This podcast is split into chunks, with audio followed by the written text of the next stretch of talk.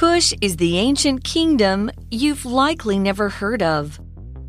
Kush continued to be a kingdom in the Middle Nile region for almost 1,000 years, even after losing Egypt. It was a rich nation with gold mines and fertile farmlands, and its position allowed trade with other cultures. The Kushites sold many goods, such as gold, oils, ostrich feathers, and leopard skins. However, the kingdom of Kush was finally wiped out around the year 350. Fortunately, Kush's history wasn't erased along with the kingdom. Many relics were left behind that help us to understand the Kushites' rich history. There are many pyramids, which are similar to Egyptian pyramids, though much shorter. One of these relics is the Sphinx of Taharka. Taharka was the Kushite king who was driven out of Memphis, Egypt, by the Assyrians in 671 BC. However, with a new army formed, he managed to temporarily regain control over parts of Egypt. The Sphinx of Taharka is a significant symbol of the king's reign. While many people don't know much about Kush, it has an important place in North Africa's history. Hello, everyone. Welcome to English for You, and I'm Laura. And I'm Sam. We have a lot to talk about today, so let's just jump right into today's article. Right. So, of course, we now know a little bit about Kush because we Mm-hmm. learned about it yesterday.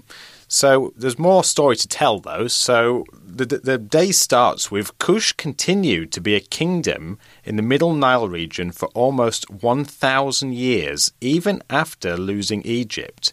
It was a rich nation with gold mines and fertile farmlands, and its position allowed trade with other cultures. 嗯 OK，所以这里提到了很多字哦，像是形容词 rich，它有着富裕的啊，或是丰富的意思，而 mine 这里指的是矿。或是矿坑，它是个名词。那它后面有提到 farmland，就是呃农田这样子的意思哦。而 fertile 就是肥沃的，它是个形容词哦。所以呢，它是说库什王国持续存在这个中尼罗河地区呃近一千年。那即使失去了埃及，仍然如此哦。那它是一个富有的国家。这里第一个 rich 是有富有的意思，它拥有黄金矿场，还有肥沃的农田。其地理位置，呃，能够与它的其他的文化进行贸易哦，所以它是一个非常有钱的国家，so it's quite rich。 Mm, yes. The article then says the Kushites sold many goods such as gold, oils, ostrich feathers, and leopard skins. So we've got the word goods, and we can probably tell what goods means because we talk about gold, oils, ostrich feathers, and leopard skins. What might they have done with those? But it's an interesting word, and it's used to talk about things that we can sell. So in the article, as I say, we've got gold and oil and so on. So the Kushites could sell these things. Another example could be Amy buys beautiful goods from India, such as clothes and furniture, to sell at her local market in Taipei. goods，注意哦，它都是保，通常是这个以复数形来呈现，就是货物啦、商品啊，所以在店里的一些东西。Wow, look at all these cool goods in the store. I want to buy everything. she sounds like a shopaholic. Yeah. And we mentioned some goods such as ostrich. I should mention this word a little bit. Yeah. Because you don't really see these in stores, okay? No. 鸵鸟的英文就是 ostrich，它是一个名词哦。 Okay. So we've got as well feather, and because Laura just explained ostrich, we can probably work out feather because you probably know it's not eggs. So feathers are the fluffy things that birds have. So that- of course they don't have hair, but they have those things called feathers, and they're kind of individual things, single things that you could pull out of the bird, and it would have like a little kind of stick with those kind of furry things Right. attached to it. So each one of those sticks with furry things attached is a feather. So an example could be after the fox ate the chicken, there was nothing left but a few feathers. OK，feather、就是我们刚刚提到鸵鸟嘛，那其实他们还有卖这个鸵鸟的羽毛 ，feather 就是羽毛啦，它是个名词。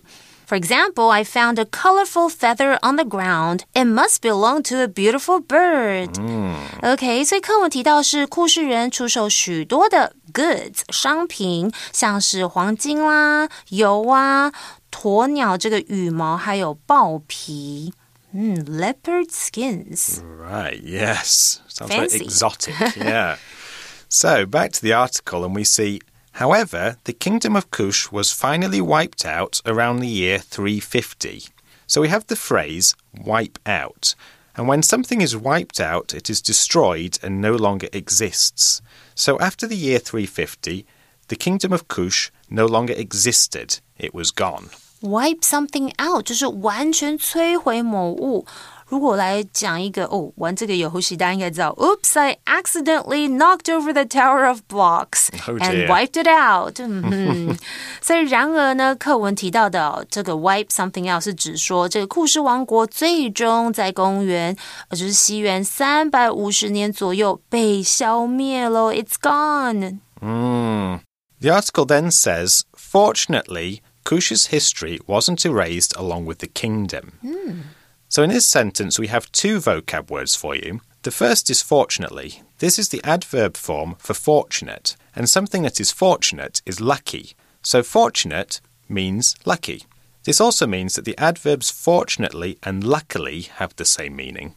An example would be Mark's computer has broken, but fortunately he has copies of all his files on another computer. So Lucky. Yeah, lucky for him. Yeah, fortunately，就像刚刚 Sam 说，它也有 luckily 这样可以代换哦。那当然，它的相反词 fortunately 是幸运的，相反词就是 unfortunately 很不幸的，blah blah blah。OK，所以课文提到是幸运的是，库氏的历史并没有随着王国一起被抹去哦。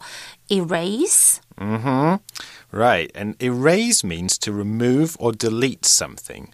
Of course, if we're talking about words on some paper on a computer, which is might be how you might know the word, we would use erase to mean to delete them. We could even use an eraser, which I'm sure you've hmm. heard of before, to erase the words.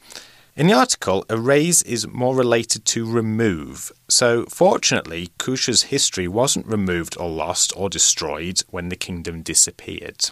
An example would be Timmy's memory was erased after his terrible car accident. So now he can't remember anything. So his memory was destroyed, it was gone, and he just can't remember anything at all. Sounds like a movie that I just watched. Okay. Okay. Erase 是什么呢？就是消灭啊，或是销毁的意思。For example, I accidentally spilled juice on my drawing, and it seemed like the juice tried to erase the whole thing. Maybe it will be another masterpiece, though. Right. Could be, yes. Could be a special effect. Okay. and we also saw the phrase along with, didn't we? We did, yes. And this means together with or at the same time as. So Kush's history wasn't removed at the same time as Kush's kingdom. Okay, so along with something 就是连同什么一起。For example, we packed our camping gear along with some tasty snacks for the trip. Mm, okay.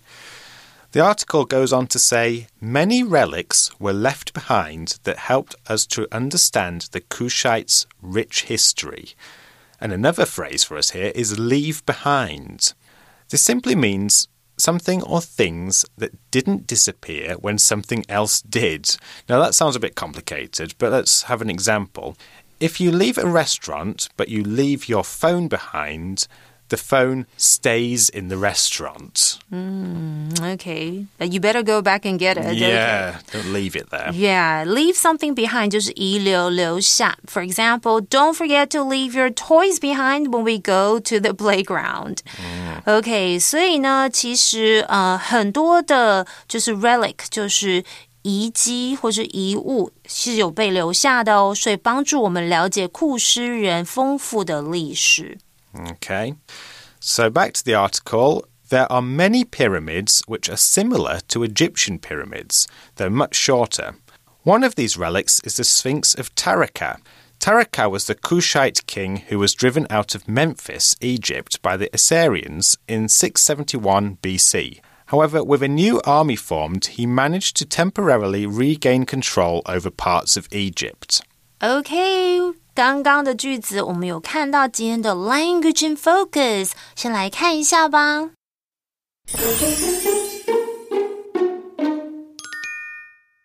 本句型中，我们看到 with 后方接受词，然后和受词补语是用来描述伴随着主要子句发生的动作或者是状态哟。那受词补语常常以现在分词和过去分词的方式呈现。以下呢可以解释两者使用的时机。第一个，with 后方受词动作如果为主动语态或者是持续进行的动作，我们要用现在分词。Okay, for example, the chef was creating a mouth-watering dessert for the guests. The sweet aroma filled the entire kitchen. 这里我们来看一下，我们用 with 咯。The chef was creating a mouth-watering dessert for the guests with the sweet aroma filling the entire kitchen. OK，整个厨房充满着 甜美的香气，所以我是用 f i l l i n g 现在分词。那第二个，with 后方受词的动作，如果是被动语态或者是已完成的动作，则要用过去分词。举例来说，OK，如果我要合并这两句，有 The cake had been baked by Sarah，或者是 Sarah brought the delicious cake to the party 这两句哦。来，我们来看一下用 with。With the cake baked, Sarah brought the delicious cake to the party. 这里的 baked 就是过去分词啦。那个蛋糕已经被 Sarah 烤好了，然后她把这美味的蛋糕带到派对上。Okay, and in that last sentence, we had another phrase, managed to. This is simply the verb manage plus the preposition to. So if we manage to do something, then we achieve doing it. If you say, I managed to finish all my homework on time, it means that you did actually finish all your homework on time. Manage to do something 就是设法做成或是办到某件事情。同样呢，我来举个例子哦，为什么跟 Sam 的有点像，就是 都是设法想要完成功课吧。She managed to finish her homework before the deadline, even with so many distractions. I guess we all try to manage to finish our homework on mm, time. Yeah, we, well, we should do. mm -hmm. And there's the word temporarily as well. Temporarily, it's an interesting word. It's quite hard to say. Temporarily. Mm. Temporarily means that something happened on a temporary basis. But what is temporary? Well, this means that something wasn't there for long, or it didn't exist or happen for long. So just a, a short period of time. An example could be after Mark left his job, he was temporarily without work. It wasn't long before he found a new job, though. 嗯，permanently 可能是它的相反词哦。那 permanently 是永久的，temporarily 就是短暂的、 暂时的，它是一个副词。For example, I'll only stay temporarily at my friend's house for the sleepover, then go back home in the morning. OK，所以课文哇，这句好长哦，而且有很多重点哦。提到就是这里有许多金字塔与这个埃及金字塔相似，但是矮小许多。那其中一个遗迹哦，就是塔哈尔卡的狮身人面像。哇，这个常在电影也是会看到这个吼。那这个塔哈尔卡是这个库氏的国王。在西元前六百七十一年，被亚述人驱逐出这个埃及孟菲斯。然而呢，他组建了一支新的军队，成功的暂时重新控制了这个埃及的部分地区哦。Mm, okay, so back to the article. The Sphinx of Taraka is a significant symbol of the king's reign.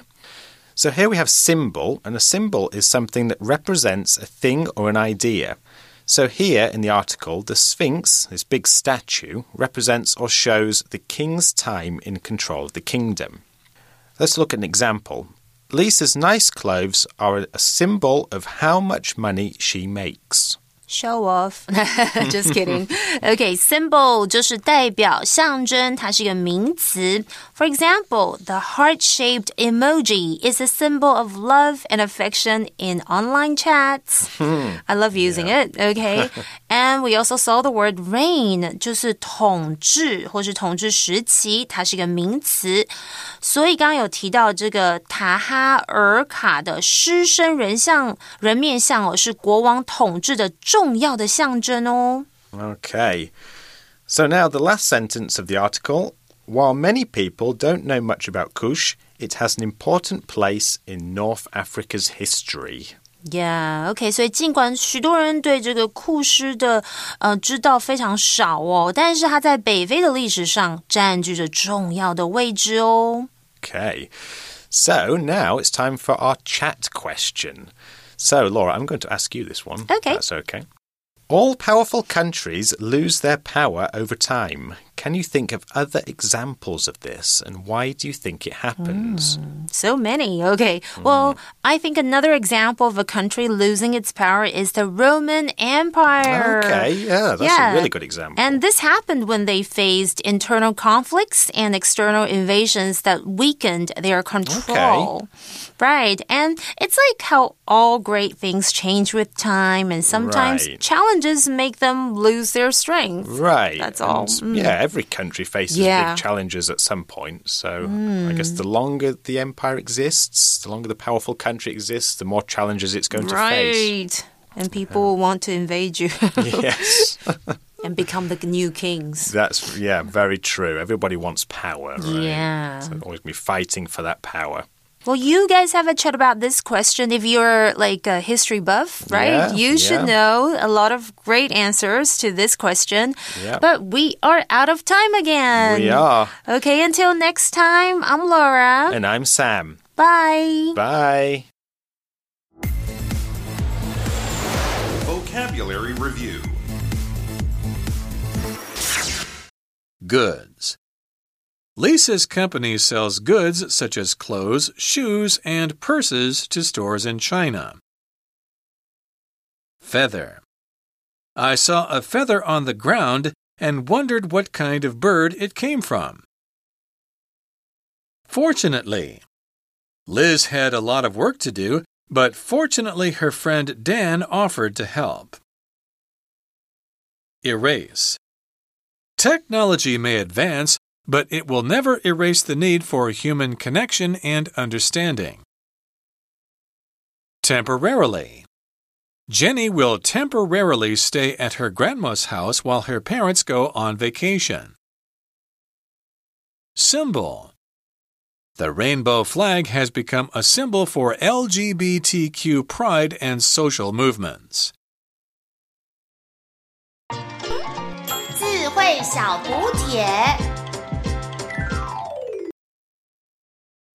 Fertile. Ostrich. Ostrich. Relic. Reign.